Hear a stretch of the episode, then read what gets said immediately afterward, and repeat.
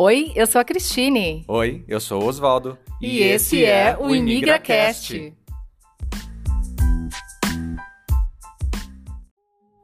Ela saiu do Uruguai com um sonho na mochila. Foi para a Argentina estudar música no Teatro Colón, o mais famoso da América Latina. Tomou coragem, o que aliás ela tem de sobra, e desafiou a todos quando criou seu projeto Street Opera, que leva a ópera para todos. Passou pelo Brasil, onde se apaixonou pela cultura e o samba. Curiosa e destemida, viajou para a Europa para participar de concursos de música, mas se apaixonou por Lisboa e resolveu ficar. Aos 32 anos, chegou sem documentos, passou por xenofobia, enfrentou preconceitos, mas também recebeu acolhimento, fez amigos, cantou e encantou Lisboa. E o seu talento a levou ao final de um concurso na TV, o Got Talent Portugal, onde a sua voz ficou nacionalmente conhecida. E é com essa voz linda que vocês escutam de fundo que a nossa entrevistada de hoje fala de Lisboa. Mas já sabemos que não deve ser por muito tempo, pois o mundo é pequeno para os sonhos da menina Florência.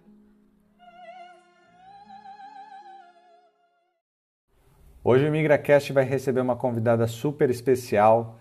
Vai ser quase um musical, porque a Florência é cantora de ópera e vai falar sobre muitos assuntos. Por isso, fica com a gente até o final para saber mais sobre xenofobia, o projeto Street Opera e como é imigrar sem documentos. Eu primeiro quero te agradecer, Florência, por ter aceitado o nosso convite para participar do ImigraCast. Nós estamos muito felizes de poder compartilhar um pouco da sua história como imigrante. Então, bom dia, muito obrigada. Obrigada eu por, por a oportunidade de, de conversar um pouquinho com vocês. É, eu gostei imenso também quando vi o, o, o, seu projeto, acho incrível, porque os imigrantes temos muitas histórias para contar e então, muito obrigada. Florência, a Cris ela já deu um spoiler de onde você já esteve no mundo, que Lisboa não é sua primeira casa. Eu queria que você contasse um pouco para a gente dessa sua experiência de imigração, por onde a Florência já passou no mundo. Bom, a minha primeira vez fora do meu país foi quando eu era uma criança, tinha quatro anos, e meus pais tiveram que passar um, um tempo, que não lembro se foi quase um ano, acho que foi, em Paraguai por causa do trabalho do meu pai. É, e essa foi a primeira vez que eu saí de casa, pequenina. E não lembro de nada, obviamente. Tenho assim poucas imagens na minha na minha cabeça do que foi isso. É, depois vivi a minha infância e adolescência toda no Uruguai e, e o que me levou sempre a, a mudar de país foi, acho que um pouco de inconsciência, porque acontece que a única vez que eu imigrei, que foi mais ou menos planificado, porque na verdade eu cheguei sem, sem ter trabalho, sem ter casa, sem ter dinheiro poupado nem nada mais, já tinha preparado na minha cabeça há um tempo, foi quando fui do Uruguai para a Argentina. É, depois, no ano isso foi no 2017. No 2015, eu fui de férias para São Paulo. É, tinha que. De férias, não, na verdade, fui para um concurso de canto que não deu certo porque eu estava muito mal preparada, não não não estava preparada para isso. Então, com o tempo que sobrou, eu decidi é, ir para o Rio de Janeiro. Aí, quando cheguei no Rio, a primeira coisa que me aconteceu é que fui roubada.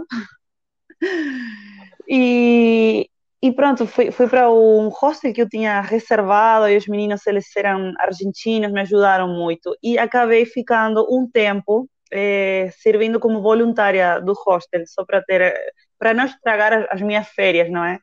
Só que esse tempo que ia ser cinco dias acabou sendo nove meses que eu fiquei morando no Rio, não voltei. Aí eu tinha meu trabalho, que tinha, tinha muito tempo de férias acumuladas, tirei esse tempo para ficar no Rio, mas tive de voltar para o Uruguai. Então, essa experiência, que foi mesmo emigrar, não é? é foi totalmente inesperada, é, totalmente inconsciente. e aí também se abriu uma porta para mim é, para pensar como seria planificar minha vida fora do Uruguai e ficar hum, mais, mais tempo, não é?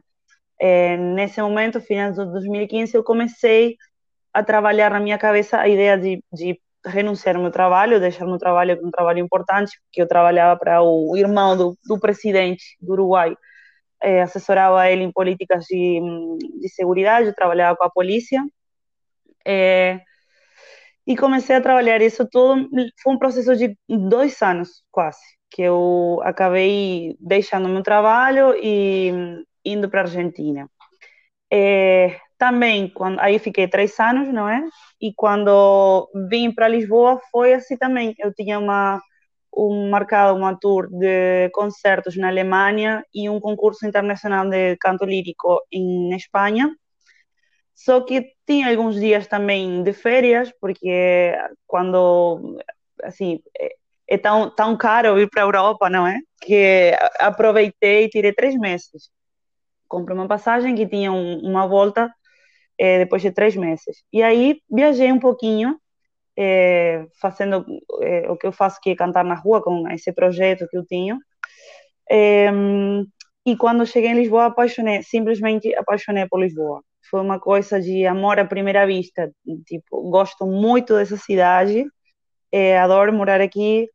e pronto, tenho tenho assim muita paixão pela, pela cidade mesmo. E foi isso que me levou a ficar. e Florência, por todos esses lugares que você passou, o que, que você levou de bom e ruim desses lugares? Conta um pouco pra gente. Então, sempre é, o melhor de cada, de, de, cada vez que uma pessoa decide sair de casa, para mim, é, são, são as, as pessoas que conhecemos é, mesmo que, que hum, seja, mesmo que, que também tenhamos experiências ruins, não é? Porque como imigrante passamos de tudo.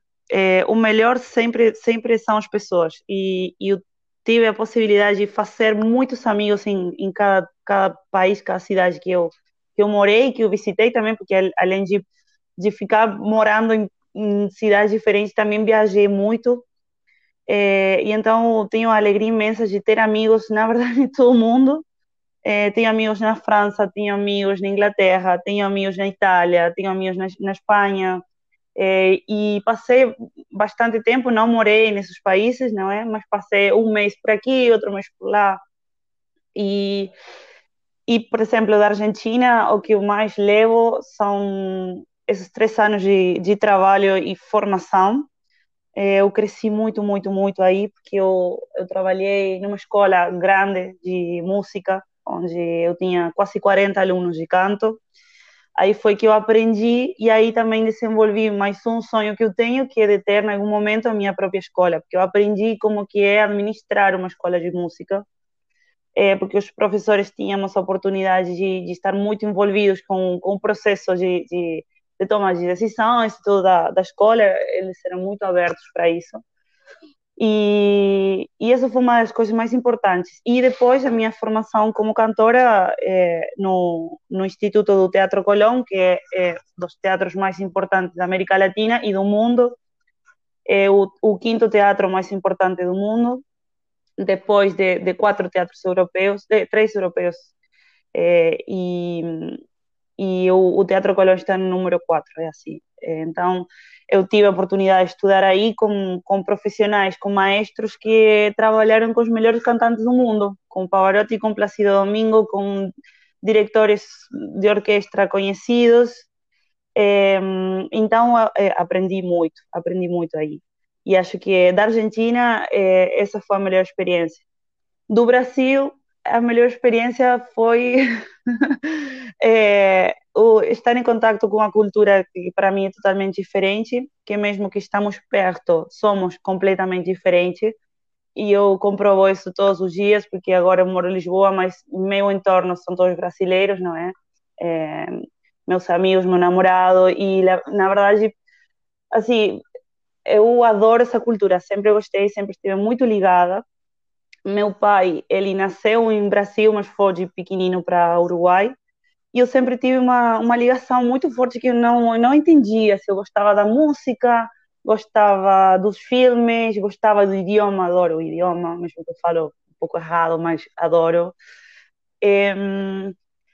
E toda aquela cultura de, de, de, de, de comida, da, da, culinária, não é? Tudo que, que, que eu, sempre, eu sempre falo, tipo, vocês são muito, porque tudo é muito. Todo exagerado. E eu adoro isso, adoro isso, adoro essa expressividade, adoro essa, essa coisa de, de não sei se fala assim, de irmandade que, que o povo brasileiro tem. É, são muito solidários, sempre estão a ajudar entre si e a outras pessoas. E eu gosto muito disso, porque meu país é um país pequenino, é, todo mundo se conhece, mas somos mais frios, mais individualistas, um pouquinho mais reservados, não é? E, e acho que do Brasil foi essa melhor experiência e, e tenho a sorte de, de, continuar vivendo essa experiência, mesmo que agora esteja na Europa. E de Portugal é, estou aprendendo, aqui tenho passado por várias coisas, boas e não tão boas. É, cheguei no momento que Lisboa estava em alto, né? tinha muito turismo, aproveitei para trabalhar bastante. Só que, pronto, chegou a pandemia e com isso também vários problemas que não sei se, se, se ia acontecer se, se o Covid não estivesse aqui entre nós. Não? Então, não posso julgar muito, mas foi aqui que eu senti, me senti imigrante é, foi a primeira vez que eu senti que, pronto, sou diferente. É, estou numa situação diferente, mais vulnerável, não é? é também porque eu, eu, tomei a decisão muito arriscada de ficar, é, entre aspas, ilegal, porque acho que essa palavra não, não existe, nem deveria existir. É, não, não, tem, não há pessoas ilegais. É, sim, em situações de documentos, não, que é irregular, mas acho que o, os cidadãos do, do, todo mundo deveriam ter a possibilidade de, de imigrar, de viajar e ter as portas abertas para ter essa experiência, porque enriquece muito. Mas simplesmente aqui foi que eu me senti diferente. Não sei se se é por isso, acho que por, pela fragilidade mesmo de decidir ficar sem ter as condições, eh, sem ter uma cidadania europeia, não é? Isso tudo. E acho que isso foi um grande desafio para mim. E com relação a essas coisas não tão boas que você teve experiência em Lisboa, você pode contar para nós sobre aquele incidente no bairro Alto que vocês passaram, que foi um vídeo que saiu no YouTube, saiu nas notícias em Portugal. A gente queria saber um pouco dessa história.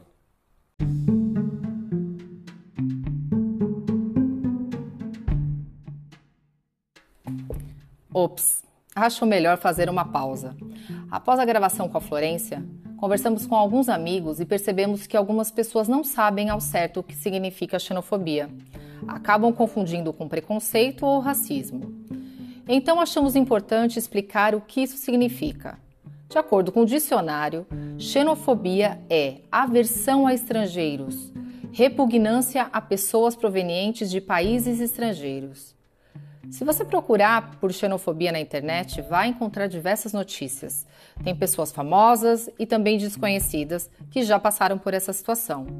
Inclusive, nossa amiga Florência, e que agora vai nos contar um pouquinho desse triste episódio.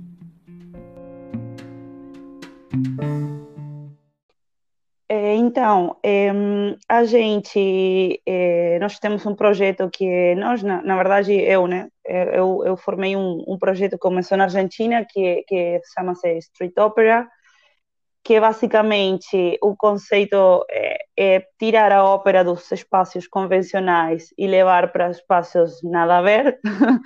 é, chama-se Street porque começou na rua, mas na verdade tem nesses dois anos já já temos feito muitas coisas é, diferentes, não é? É um caminho totalmente alternativo que eu escolhi fazer como cantora.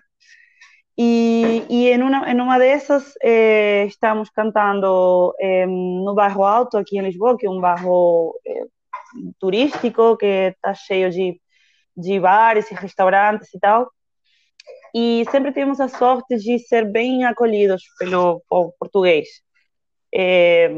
Tanto assim que chegamos até a final de um, de programa de TV, é, por a votação do público mesmo, da audiência, e, então não, não esperávamos ter uma, uma situação como a que vivemos. É, estávamos cantando e uma pessoa que estava aí na, numa mesa vem falar conosco e dizer que, que era horrível o que estávamos a fazer, que, hum, que tínhamos que, que, que ele não sabia de onde que éramos, mas que nos aconselhava fazer isso na nossa terra, porque aqui não éramos bem-vindos. Nós acabamos nosso, a nossa intervenção, é, começamos a passar o chapéu, que é a nossa forma de, de financiar o nosso projeto, e todo mundo estava muito de boa, as pessoas gostaram, bateram palmas, enfim. E essa pessoa teve uma atitude muito agressiva comigo e com o meu parceiro, é, de, de, jogar comida no nosso chapéu, um copo de vinho na cara dele. É, foi muito, muito violento. E pronto, todo mundo começou a bater palmas, falar com ele. É, foi viral um vídeo que fizemos. É, aí aconteceram algumas entrevistas e foi uma situação muito triste porque nesse momento meio que pensamos pronto é momento de voltar não é é, é momento de voltar é momento de de abandonar esse sonho que a gente tem é, não sabíamos o que fazer, se ir para a polícia ou não, porque se chegamos na polícia, a polícia ia nos pedir um documento que não tínhamos, e também a nossa atividade aqui é proibida, é, porque os artistas de rua são proibidos. Então, era, muito frágeis de, de todo ponto de vista. E, e foi, foi marcante, mas, mas conseguimos depois, é, conseguimos mesmo passar essa situação, não é? Conseguimos é, entender que foi uma exceção, que, que o projeto e os imigrantes somos bem recebidos pela maioria do, dos portugueses e que, desafortunadamente, no mundo inteiro existem pessoas que têm medo do que é diferente, não aceitam a quem é diferente, a quem tem uma cultura diferente e pensam que a mistura de culturas vai anular a própria. E não tem nada a ver, porque historicamente os povos são feitos de de um diálogo permanente, não é? É assim que surgem é, outras coisas, é assim que, que, as culturas vão se alimentando umas com outras. É, então, agora eu tenho, depois desse episódio, maturidade suficiente para entender que não nem ligo para isso e, e, e, e, a maioria das pessoas gostam e, e acho que é muito bom, é muito bom essa, essa, essa união, essa mistura. E apesar desse fato muito triste que aconteceu com vocês, também a gente tem uma coisa muito boa, que foi a sua participação no Portugal Got Talent, onde você foi uma das finalistas do programa. Como que foi essa experiência?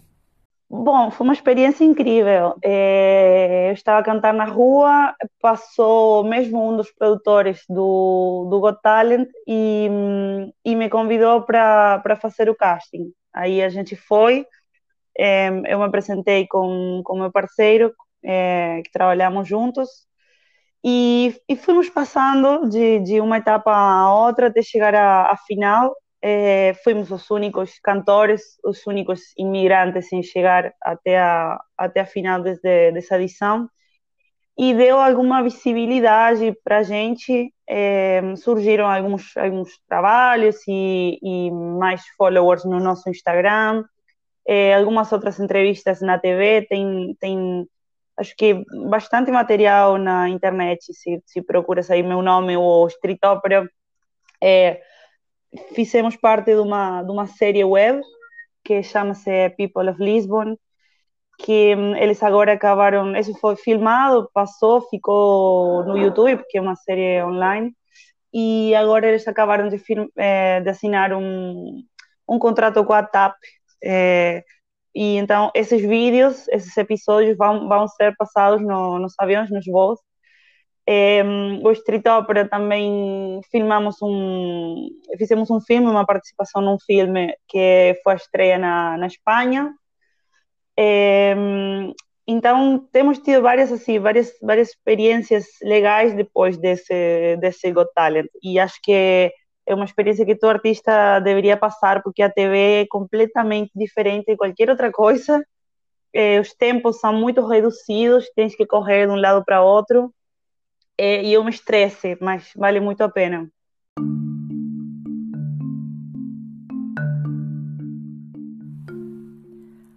Assim como a Florência se apaixonou por Lisboa, outros tantos imigrantes também se apaixonam.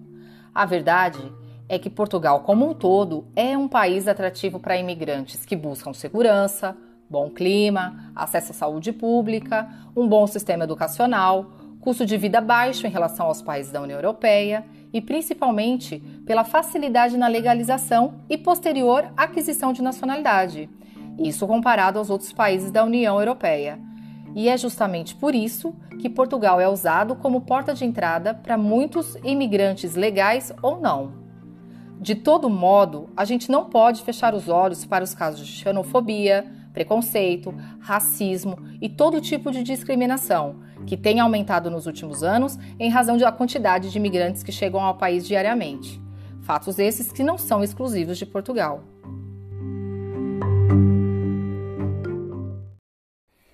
E Florência, você tem um projeto musical é, muito interessante, com uma proposta muito bacana de inclusão. Você pode contar um pouco para nós o que, que é o projeto Street Opera? O Street Opera surgiu na Argentina, foi em janeiro de 2019, que eu, eu tinha ficado sem trabalho, é, porque a escola onde eu estava fez uma redução da, de, de, dos professores e eles decidiram dar prioridade àqueles que tinham mais antiguidade, né? Então, eu fiquei, passei de ter 45 alunos a ficar com 10, e obviamente isso não, não dava para eu me manter. Então, pensando e falando com amigos e, e chorando bastante também, decidi ir para a rua e tentar cantar eh, no meio das mesinhas dos restaurantes, nos terraços, é, cantar assim a capela para ver o que, que acontecia. Aí, como não, não tive coragem de fazer sozinha, chamei uma amiga que, que estava na mesma situação, uma soprano também, e começamos juntas. E foi horrível, foi muito difícil, porque quando chegamos aí já tinha vários artistas que nos mandaram embora, é, não tínhamos as condições é, acústicas para cantar na rua, as pessoas estavam é, foi no almoço, um dia de, de sol, verão. As pessoas não estavam nem aí para ouvir duas loucas cantando ópera a capela sem porque cantar a capela sem um acompanhamento de música é muito arriscado porque é, acontece que começa a desafinar, começa a cantar mais alto do que deves e duas pessoas gritando no meio da rua e mas fizemos algum dinheiro então pensamos, boa, com esse dinheiro vamos investir, vamos comprar uma, uma coluna de som, vamos trabalhar o, o, os materiais backtrack, não é? Para que seja um pouquinho mais profissional. E vamos tentar arranjar um espaço da cidade para nós, para a gente é, cantar aqui. E assim foi. Começamos a ir todos os dias, até que ganhamos um espaço e os restaurantes que estavam perto dessa praça é, nos ajudaram bastante com, com, com tudo. É, os artistas acabaram por nos integrar a seu mundo partilhar o espaço e, e, e os horários, não é? E foi aí que aconteceram muitas coisas. É, de um dia para outro estávamos dando entrevistas na TV na Argentina, na rádio e saímos em revistas, jornais, é, como as, as Street Opera, duas, duas meninas que, que cantam ópera na rua. Fomos muito, muito criticadas por nosso ambiente do Teatro Colón, é, que achavam que era é, que não era certo, que está totalmente fora do, do meio, não é? Que, que estávamos a fazer uma coisa, é, não sei que palavra usar, mas, mas assim, como que não era muito decente, que não tinha classe, não é? Fomos muito criticados por isso, mas continuamos na mesma, é, fizemos muitos eventos, é, conhecemos muitas pessoas importantes que ouvia, nos ouviam cantar aí, estrangeiros que estavam que estavam aí de turismo e depois acabaram nos convidando para viajar e para fazer experiências em outros lugares. É, filmamos esse, fizemos esse filme, participamos nesse filme. E depois decidimos vir juntas para a Europa, é, aproveitando esse tour que eu tinha de concertos, e somamos a um tenor, que é o André, que trabalhou até pouco tempo comigo, que ele acostumava também cantar em restaurantes e na rua, em outro, outro, outra área da cidade, em, em Buenos Aires, e vimos os três. Aí ela decidiu ficar em Barcelona, porque tinha condições para ficar lá, e nós vimos juntos para Lisboa. E, depois de, de todo esse ano de trabalhar juntos, também fazer várias experiências e coisas muito muito diferentes e, e muito legais, muito muito lindas. E, no último mês decidimos nos separar por, por questões mais que nada pessoais e, e também diferenças artísticas. Eu quero que o projeto cresça, não quero que seja só cantores na rua com chapéu, quero que tenha que tenha outra impronta, quero quero que o projeto receba apoios, quero que o projeto cresça e, e, seja mesmo uma intervenção social e cultural que empodere a comunidade e que e que que, que ajuda a, a comunidade a participar também. É, então, para isso, eu precisava de, de, outras coisas, outros recursos e, e hum, fazer um, uma equipe de pessoas para trabalhar, que estou a construir agora, escrever um projeto também para apresentar em alguns lugares e ver se dá certo, porque Portugal é um, é um país que não é um país de ópera, é, e muitas pessoas me falavam, ah, você está louca, que vai, vai justamente para o único país da Europa onde ninguém, ninguém consome ópera, não é? Porque se fosse a Alemanha, que todo mundo consome e tem um teatro em cada canto, tudo bem, mas no, no Portugal há dois casas de ópera, uma em Porto, outra aqui em Lisboa, e com esses ingressos muito caros e fica sendo acessível simplesmente para para uma elite, não é? Para quem pode pagar aqueles ingressos, de, que são, acho que um mínimo de 40 euros. É, e então, eu quero trazer para essa cidade experiência de e, e, conseguir mostrar que a ópera é um gênero que é para todo mundo, que não precisa de saber, que não precisa de ter conhecimento, que hum, as produções dão as ferramentas para que todo mundo consiga entender, desde legendas até, até apresentações cênicas que dão para entender a história, é, que explicam muito do, do contexto histórico, até se tu prestas muita atenção, o que está acontecendo no palco é, está explicando a música e a música explica o que os atores estão fazendo no palco. Então, é exatamente igual que uma obra de teatro, só que em vez de diálogos tem, tem diálogos cantados. E eu gostaria muito de aproveitar, eh, também por uma questão de recursos, não é? Porque eh, desde ligar as luzes num teatro até construir cenografia é um gasto enorme para qualquer eh, orçamento cultural e também é uma questão de, de, de aproveitar os recursos naturais. É, temos a luz do sol, é, que, nos que nos traga o meio ambiente, temos cenografias naturais que não precisam de, de nenhum material é, que, não, que não está contribuindo a cuidar o nosso meio ambiente. Então, aí por aí que vão os fundamentos do meu projeto. Florência, você viajou para a Europa, veio a turismo, e se apaixonou e resolveu ficar. Como é a situação de ser uma imigrante irregular vivendo em Lisboa, em Portugal especificamente, numa época tão conturbada com a pandemia? É, conta um pouco da sua história e dos seus desafios nesse sentido. Bom, é, há várias coisas aí. A primeira é a questão dos documentos, que é, é difícil conseguir os documentos e ainda mais com pandemia, porque os organismos encarregados disso estão fechados. Há uma lista enorme de imigrantes esperando regularizar a sua situação. E, e pronto, o governo acho que, que faz o que pode, não é? é e a pandemia tem, tem demorado, tem retrasado muito é, essas coisas. Então, essa que é a, a, a primeira parte. Depois tem uma parte muito boa que é paralelamente a isso tem muitas organizações, associações, eh, espaços comunitários que dão ajuda aos imigrantes, que é, às vezes eh, que o que eu acho que está errado é que a informação não está 100% disponível e à vista de todo mundo. É, é, és tu que tens que ir, procurar, perguntar, falar, investigar, pesquisar, não é? é ligar 350 mil vezes é, até que alguém consiga te atender, mas não é impossível. eu aqui recebi muita ajuda, tanto da, da municipalidade como da, das juntas de freguesia, como é, de organizações é, sociais. É, recebi muito apoio, muita ajuda, desde responder uma pergunta até apoio na primeira quarentena, quando precisei de, de, de apoio econômico para pagar a renda.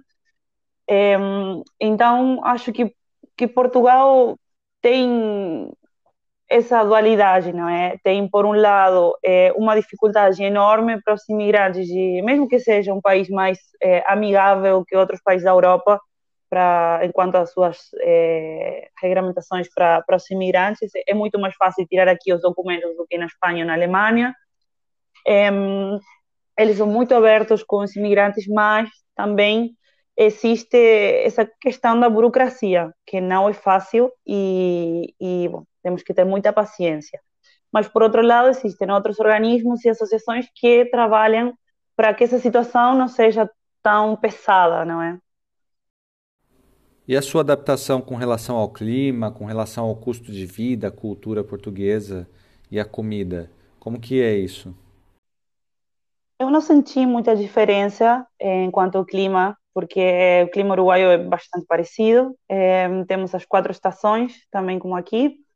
É, a comida, acho que é, é possível encontrar no supermercado tudo o que a gente usa para cozinhar lá.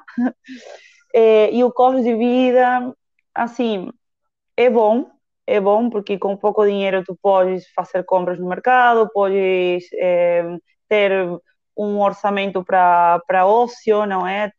Isso é, é, é bastante é, estava bastante organizado. O problema maior aqui, sobretudo em Lisboa, são os preços do, dos aluguéis.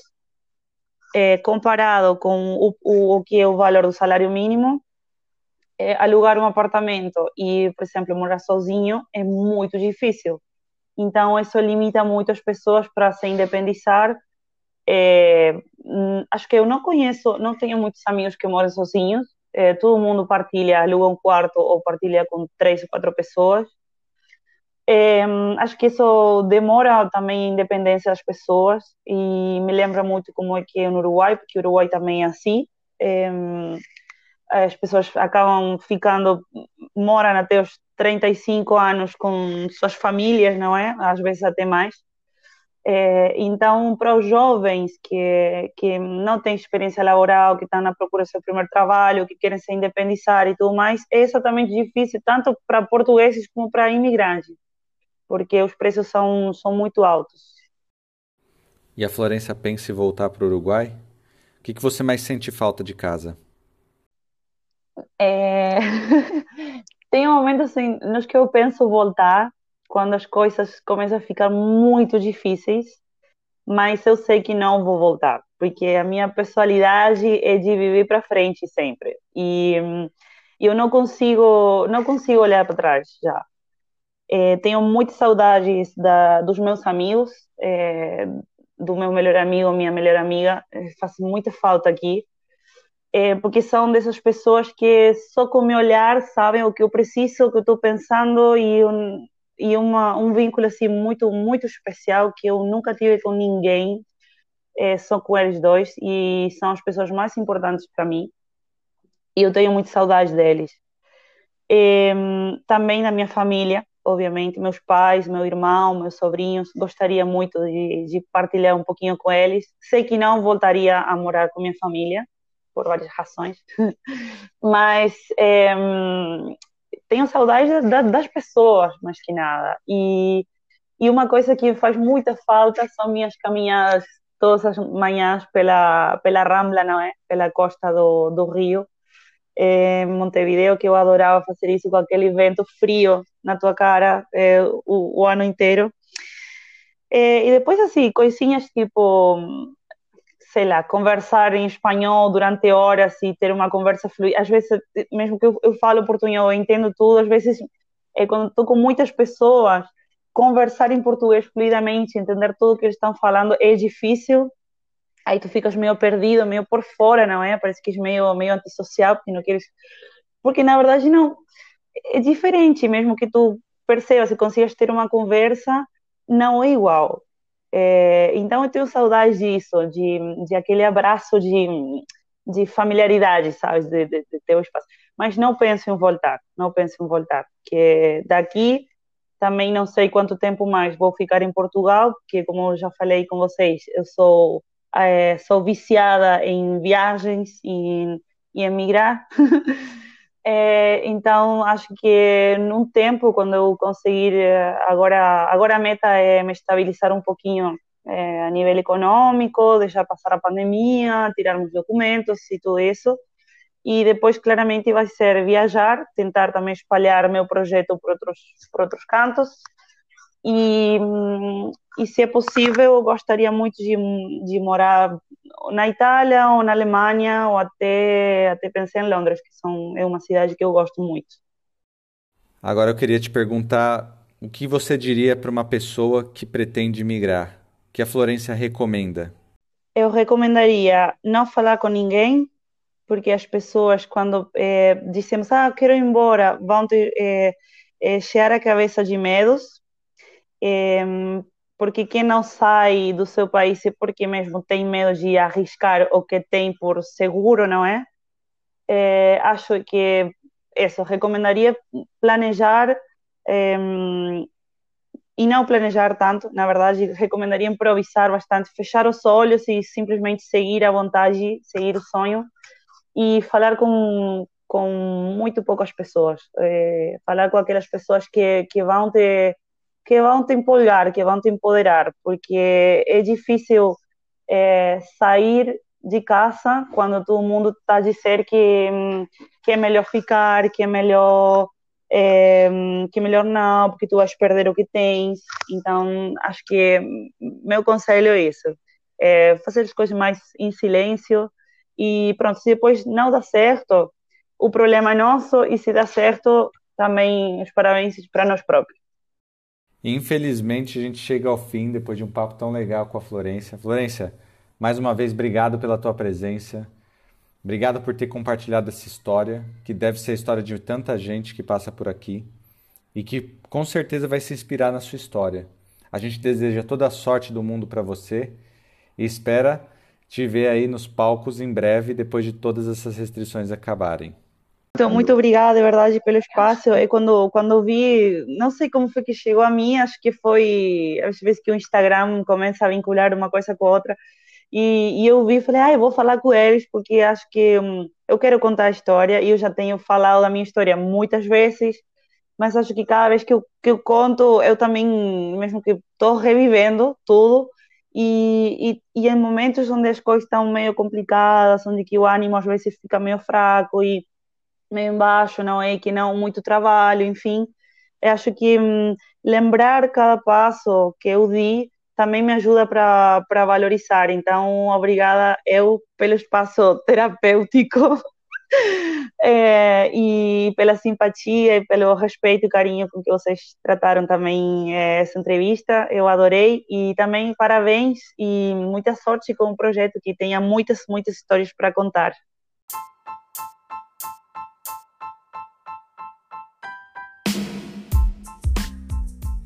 Papo bacana, não é? E Cris, já pensou quantos imigrantes irregulares não vivem em Portugal, já que eles não são nem contabilizados? Hum, pois é. Hoje em Portugal, os imigrantes com visto representam 7% da população. E sem falar nos que adquirem a nacionalidade europeia e vêm morar aqui. Aí podemos falar seguramente de 10 a 11%. Aliás, a gente também tem que dizer que devido a essa imigração para Portugal, ele não viu a sua população encolher na última década. Isso porque também milhares de portugueses emigram todos os anos e a quantidade de mortes segue superando os nascimentos no país nos últimos 11 anos, sendo dos países mais envelhecidos e com as mais baixas taxas de natalidade da Europa, fazendo com que Portugal dependa cada vez mais dos imigrantes, que já representam 8,5% das contribuições para a segurança social. É, que graças a nós deram um saldo positivo de 900 milhões de euros. Haja dinheiro. Uhum. E você que quer emigrar, quer ouvir uma história de onde? Comenta lá na nossa página do Instagram, se você ainda não segue, @imigracastpodcast. E se você quer saber mais sobre o nosso próximo episódio, fica ligado que vamos dar um spoiler em breve. Obrigada pela sua companhia e até a próxima. Até lá.